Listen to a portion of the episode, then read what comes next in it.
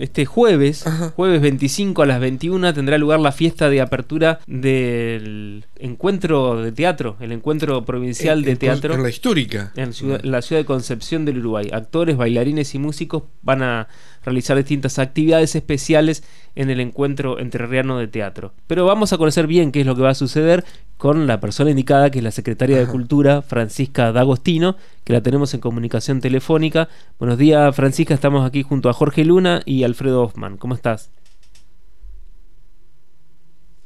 Hola. Hola. Hola. Hola, Francisca, ¿ahí nos escuchás? Sí. Ah, ahora sí. Ahora estábamos con un problema acá que no, no podíamos escucharte.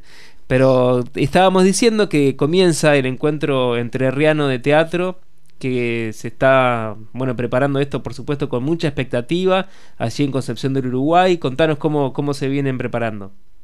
Bueno, sí es así, estamos contentísimos de poder hacer una nueva edición del encuentro entre Riano de Teatro. Este encuentro tiene una historia enorme porque es la 37 edición, pero tiene más de 50 años porque no se hizo continuamente, digamos. Eh, la primera edición se hizo en 1969 y así que tiene 52 años, sí. 53 ya, ¿no? Y, em, y estamos muy contentos de, poder, primero, haber recuperado el evento para todo eh, y hacerlo en Concepción del Uruguay. Eh, ya es la, esta va a ser la tercera vez que lo hacemos en Concepción desde que recuperamos el encuentro en el 2019. En el 2020 no pudimos hacerlo, en el 2021 lo hicimos en Concepción y este año de nuevo en Concepción, porque Concepción tiene una historia eh, teatral muy importante eh, y además es una sede que nos recibe año a año y gracias obviamente a, la voluntad política del, intendente Martín Oliva que dijo no vamos a hacerlo todos los años acá o por lo menos este año vamos a volver a hacerlo en Concepción bueno y la idea es poder mostrar eh, una selección de obras eh, bien federales de todo el territorio provincial y a la vez que siempre nos sucede en, los encuentros entrerrianos, sacar un poco el teatro a la calle, poder mostrar el teatro en otros ámbitos que no son convencionales, a los espacios escénicos, para involucrar a la gente y que y siempre tenemos muy, muy buena repercusión. El público de, Concepción del Uruguay es un público que está ávido de nuevas experiencias, de nuevas cosas, y, entonces todos los, todos los años nos obliga a nosotros también a pensar, bueno, qué nuevo, qué cosa nueva hacemos para este público y de Concepción y para obviamente todos los teatristas de la provincia. Em, bueno, nos decías que va a haber muchísimas, o decíamos en la introducción, va a haber además muchas actividades, además de las obras de teatro, ¿no?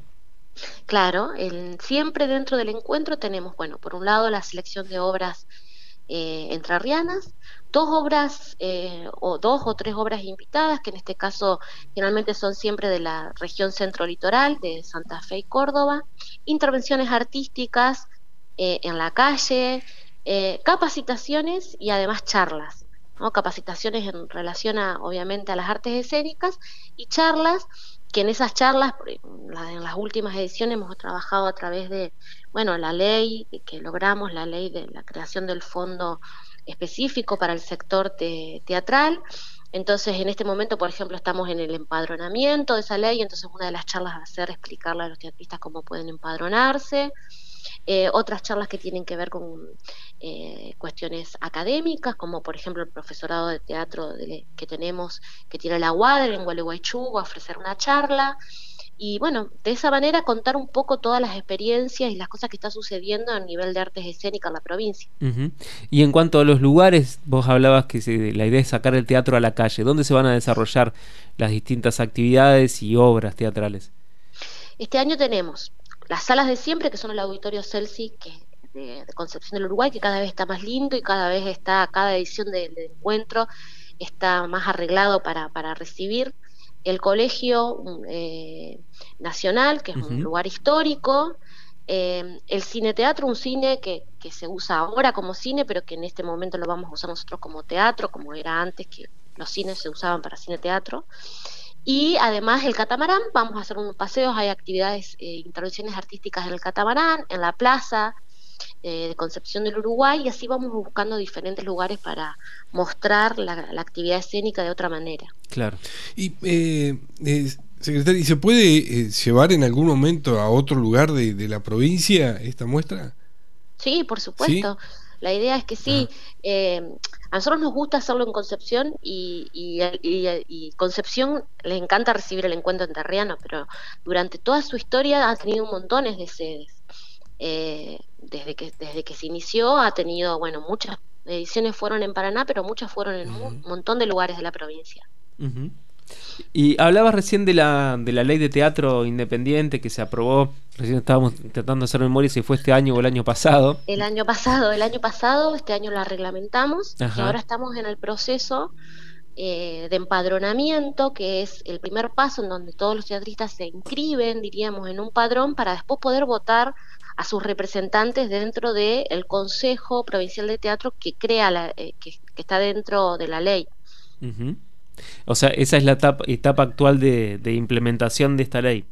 Claro, eh, en este momento estamos empadronando, después una vez que termine el empadronamiento vendrán las candidaturas, es decir, ellos mismos como sector se, se, candidatean a ser representantes por región y luego las elecciones, la elección de esos representantes, eh, que obviamente, bueno, es todo un desafío porque estas leyes, estas leyes, tanto la de teatro como la audiovisual, son leyes muy novedosas dentro de, la estructura administrativa y, de, la, provincia. Entonces, eh, novedosas en el sentido de que son órganos que crean fondos específicos, que tienen, que crean, eh, que son elegidos por los mismos sectores. Entonces, bueno, es todo un desafío de cómo, bueno, cómo hacemos el padrón, cómo hacemos la elección.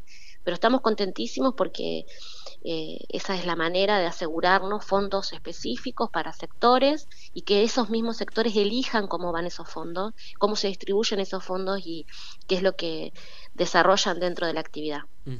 Y eh, hablabas también de la ley eh, audiovisual. ¿Esa tiene que reglamentarse también? O todo? También, sí, sí, sí, estamos en ese proceso de reglamentación de la ley audiovisual, que es un poco más compleja que la ley de teatro porque crea una institución en un organismo. Eh, entonces, bueno, lleva un proceso más largo, pero también estamos en ese, en ese proceso porque queremos que estas instituciones creadas por ley eh, rápidamente se puedan poner eh, a trabajar y, y, poder realizar su objetivo, que es la distribución de esos fondos específicos. Bien. Bueno, la pregunta que, que quería hacerte es si vamos a tener eh, FISER este año. Sí, totalmente. Vamos a tener el festival, va a ser el cuarto.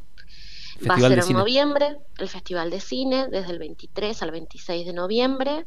Y bueno, estamos contentos y empezamos a trabajar en una nueva edición de este festival que para nosotros es muy importante y que estuvimos trabajando mucho tiempo en ello y que para nosotros ya es un orgullo.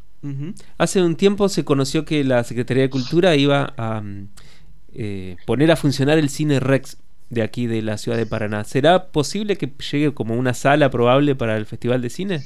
No creo que lleguemos para el festival porque está va a estar en refacción. Eh, el Cine Rex, eh, el tema de, la recuperación y de la puesta en valor de ese lugar es así. El Cine Rex es y siempre fue de la sociedad italiana. ¿no? Durante muchos años esa sociedad italiana la, lo alquiló a un privado que tenía un cine, pero en sus orígenes era un cine teatro, o sea, no era nada más que un cine. Todas las corrientes migratorias, sobre todo la española y la italiana, hicieron en una infraestructura cultural impresionante en toda la provincia porque creaban sus sedes y también creaban un lugar cultural o artístico, ¿no? que era cines teatro. Muchos de ellos eh, están abandonados y otros están como esto, que por eso recalco la voluntad de la sociedad italiana de dejar de alquilar ese lugar, porque ellos tenían un beneficio, obviamente, con ese alquiler, y trabajar en conjunto con la Secretaría para recuperar ese lugar, ponerlo en valor y darle el objetivo primario que tenía, que era un cine-teatro.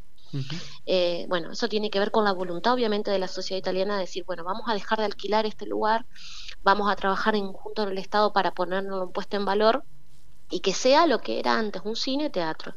No creo que lleguemos para el festival porque las tareas son muchas, un trabajo de restauración importante y de puesta en valor porque además es un edificio histórico y está declarado patrimonio, por lo cual toda su puesta en valor va a tener que ver con, con cuestiones patrimoniales y arquitectónicas porque se quiere restaurar de una manera consciente y, mantener ese patrimonio que tenemos todos los entrerrianos. ¿Se encuentra en muy mal estado?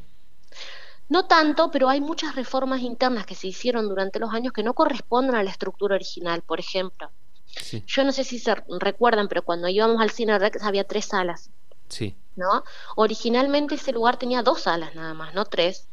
Y la sala mayor era eh, una sala nosotros siempre veíamos la pantalla a la boca del escenario, pero atrás de esa pantalla hay un escenario enorme donde se desarrollaba teatro precisamente. Entonces, bueno, hay que recuperar el escenario y, recuperar la estructura antigua que tenía interna y externa que tenía el cine. Supongo que también debe tener un espacio de camarines y cosas que uno nunca ve cuando va al cine. Nunca ve, obviamente, camarines, que tiene, el escenario obviamente tiene una fosa, como, como todos los teatros de construcción italiana que tuvimos, bueno, como el Teatro 3 de Febrero, diríamos, eh, pero más, un poco más chico.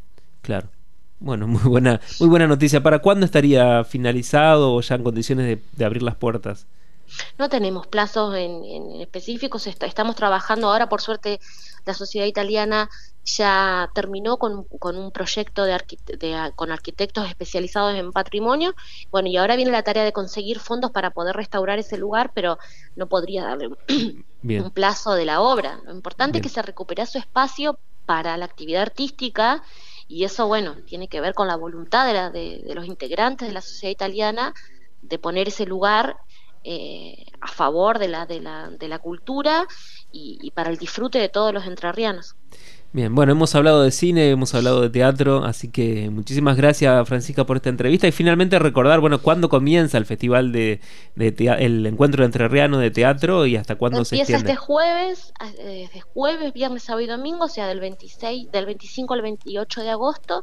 Y no dijimos algo muy importante, todas las actividades del encuentro son con acceso libre y gratuito, así que pueden disfrutarlos los que estén en Concepción y los que quieran viajar a ver teatro, eh, y participar de todas las actividades. Muy bien. Muchísimas gracias.